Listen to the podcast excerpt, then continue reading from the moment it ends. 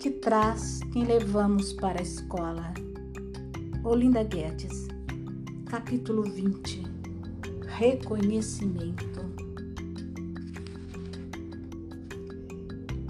Levei caderno, lápis, borracha, curiosidade, a alegria de fazer algo novo, recomendações da minha mãe para respeitar a todos, principalmente a professora. Vontade de aprender, vontade de brincar, sonhos na mochila, bênção da mamãe. Sizume. É uma decisão. A paz se estabelece como consequência da honra.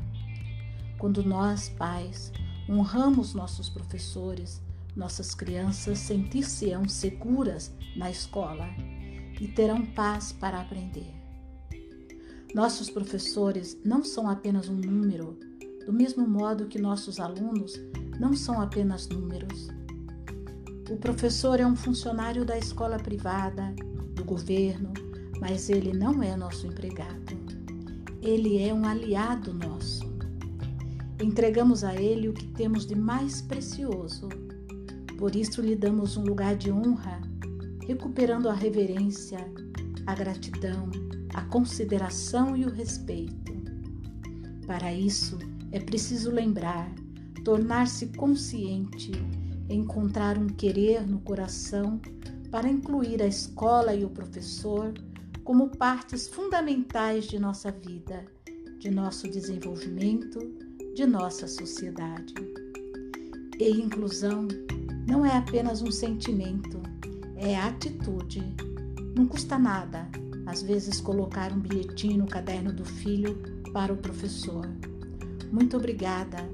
Você cuidou do meu filho ontem. Muito obrigada. Muito obrigada. Podemos afirmar: a remuneração vem da mantenedora ou do Estado, mas o pagamento é a gente que faz. É tão significativo que de nossa primeira professora nunca nos esquecemos. E muitos dos nossos professores permanecem em nosso coração a vida inteira. Claro, para alguns precisamos oferecer apenas um lugar de compaixão. Lembro-me de uma taxista que, ao saber do tema deste livro, contou emocionado. Lembro-me de um taxista que, ao saber do tema deste livro, contou emocionado sua história. Amava tanto sua professora deu aula para seus irmãos, o ensinou durante três anos. Apaixonou-se por ela. Era sua professora, amada professora. Ela arrumou um namorado, ele adoeceu. Descobriu que era dele a professora. E a paixão do menino é hoje puro amor no homem crescido. Ama ler, conhecer, estudar.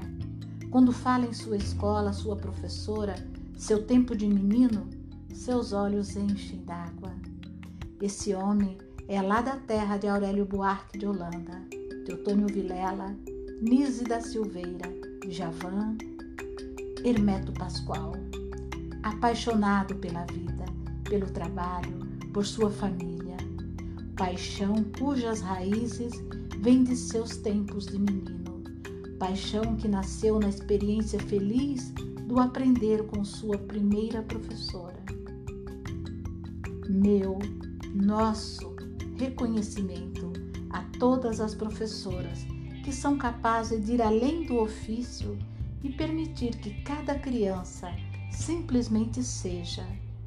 A todas as professoras e professores que nos ajudam, dia após dia, a sermos as boas pessoas que podemos ser. Minha homenagem à professora cativou o menino e encheu meus olhos d'água. Peço ajuda a um conterrâneo seu, o querido Graciliano. Ofereço flores através do ramos. Comovo-me em excesso, por natureza e por ofício. Acho medonho alguém viver sem paixões. Graciliano Ramos. Aqui tem umas referências que ao contrário dos outros livros eu não mencionei, mas estas eu faço questão de mencionar. Eric Berne, Mariane Frank, Bert Hellinger, Humberto Maturana, Edgar Morin, Graciliano Ramos e Eckhart Tolle. Nossa história. Este livro é fruto de um olhar atento, uma inquietude, um desejo e uma ação. Pingo d'água a serviço da paz, servindo a vida. O olhar atento está voltado para a realidade social em que vivemos. Ali nos deparamos com grandes desafios na área educacional. A escola tem sido afetada de modo especial pelas questões dos conflitos de convivência e a violência escolar tem estado na pauta dos grandes noticiários e dos debates públicos. A inquietude surge quando, na busca de soluções para esses problemas, os termos usados, tais como combate, enfrentamento, luta, cobrança e outros, nos parecem tão estranhos ao vocabulário próprio de uma cultura de paz. Então, em meio aos tantos posicionamentos do contra isso, contra aquilo, surge o desejo por algo que esteja a favor da paz. Porque sempre podemos escolher entre a queixa ou a ação nos queixar da escuridão e clamar contra ela, ou simplesmente procurar um meio de acender a luz e as trevas irão embora. É dentro desse propósito que nasceu o Pingo d'Água, do desejo de ir ao encontro das querenças, dos desejos da escola e apoiá-la, para que essa escola querente, junto à comunidade de destinos a quem serve, realize seu propósito de ser um lugar cujo ambiente favoreça aprendizagens plenas, significativas e duradouras, a serviço da vida, da esperança e de uma cultura de paz. Pingo d'Água é o nome do programa de responsabilidade social do Instituto Anauetenho. Iniciou-se em 21 de setembro de 2011 por meio de seus voluntários chamados de beija-flores, realizações junto às escolas, apoiando-as no desenvolvimento de uma cultura de paz, inclusão e cooperação para o bem-estar comum. Acreditamos fortemente que a educação é um importante meio de acesso ao conhecimento transformador. Uma comunidade pode aumentar seus níveis de paz bem-estar e felicidade por meio das artes em geral, dos ofícios e do conhecimento sistêmico. Nossa fonte. A abordagem sistêmica, segundo Bert Hellinger, constitui a base teórica de nossas práticas. Seus fundamentos estão na teoria de sistemas, de onde fluem as ideias de muitos filósofos, psicólogos, biólogos, neurocientistas, pedagogos, professores e outros pesquisadores, tais como Humberto Maturana, Francisco Varela, Paulo Freire, Rubem Alves, Edgar Morin, Jacques Delors, Milton Erickson, Eric Berne, Virginia Satir, Marianne Frank e Ludwig von Bertalanffy, esse é o nome que se pronuncia, as constelações familiares sistêmicas, segundo Bertin Hellinger, são uma concepção fenomenológica do desenvolvimento humano, na perspectiva de suas relações familiares, considerando as três leis do amor: pertencimento, compensação e ordem. Nossos produtos: projeto para educadores, líderes e gestores capacitação pedagógica na perspectiva da abordagem sistêmica, segundo Bert Hellinger, organizada em cinco temas com oito horas cada um. Jornada de Educação Sistêmica para a Paz. Encontros voltados para a reflexão de como se praticar os princípios sistêmicos no cotidiano da relação na família. Oficinas na escola, para alunos e comunidade em geral são encontros para aprendizado de artes, ofícios, palestras e minicursos, organizados de acordo com as querenças da comunidade escolar e comunidade do entorno da escola. Também quero ser um beija-flor. Estamos convictos de que o trabalho dedicado e constante gera abundância. Porém, somente a generosidade faz com que tal abastança chegue para todos.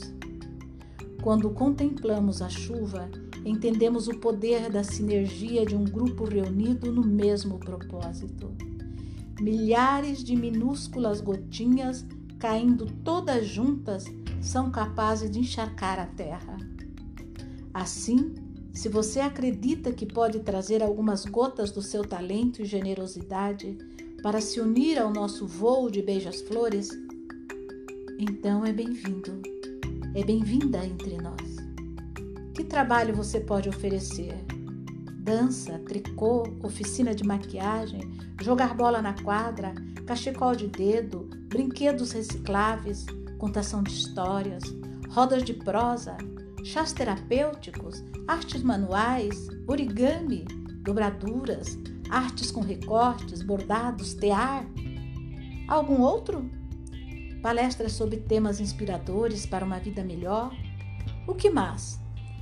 Será um grande prazer compartilhar esta oportunidade de troca e aprendizado. Pode ser simplesmente sua presença acolhedora para ajudar outros oficineiros. Venha, vamos seguir juntos e levar mais felicidade, alegria, amor e presença às pessoas e comunidades querentes. Estamos sediados em Curitiba, Paraná, e temos voluntários em muitas partes do mundo. Aguardamos você. Vamos? Entre em contato pelo e-mail pingu@pingodagua.org. O e-mail é pingo@pingodagua.org. E conte-nos seu desejo de voar como a gente. Seja um voluntário beija-flor. www.pingodagua.org Participe de nosso grupo, estamos no Facebook. Também você pode falar com a autora olinda@pingodagua.org. Um pingo d'água pode fazer a diferença? Sim, quando se junta a outros pingos e a tantos e tantos outros se transformará em regato, rio, mar, oceano. Deste livro, eu faço questão de ler até a capa.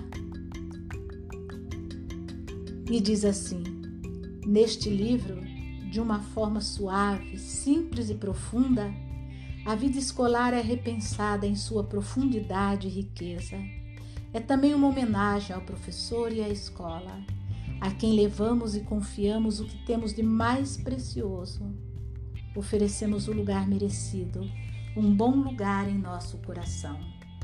Através de uma prosa saborosa e inspiradora, Olinda Guedes nos faz pensar o quão fundamentais são o professor, a escola e o processo educacional em nossa vida.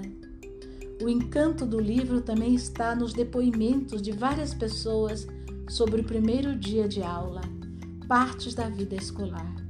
O professor e a visão dos pais sobre a escola, desde os anos 40 até os tempos atuais.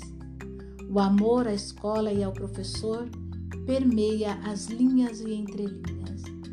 Se quiser, se quiser organizar o que seu filho deve levar para a escola, apanhe a lista de materiais.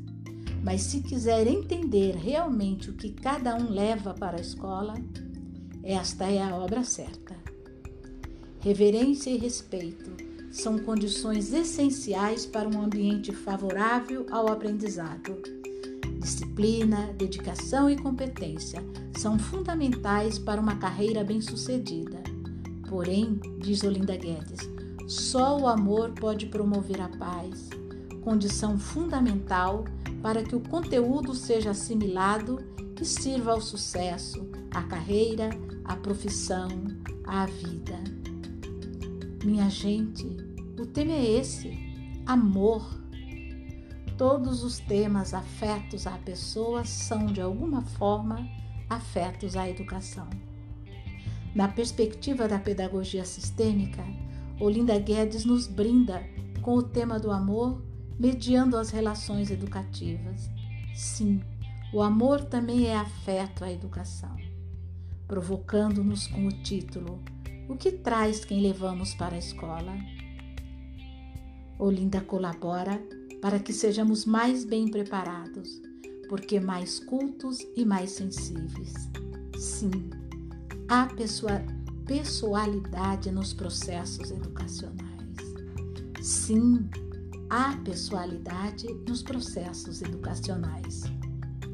Quem diz isso é Adenilson José da Silva, pedagogo, vice-diretor do setor de Ciências Humanas, Letras e Artes na Unicentro, Guarapuava, Paraná. Já estou com saudade desse livro, acho que vou ler de novo.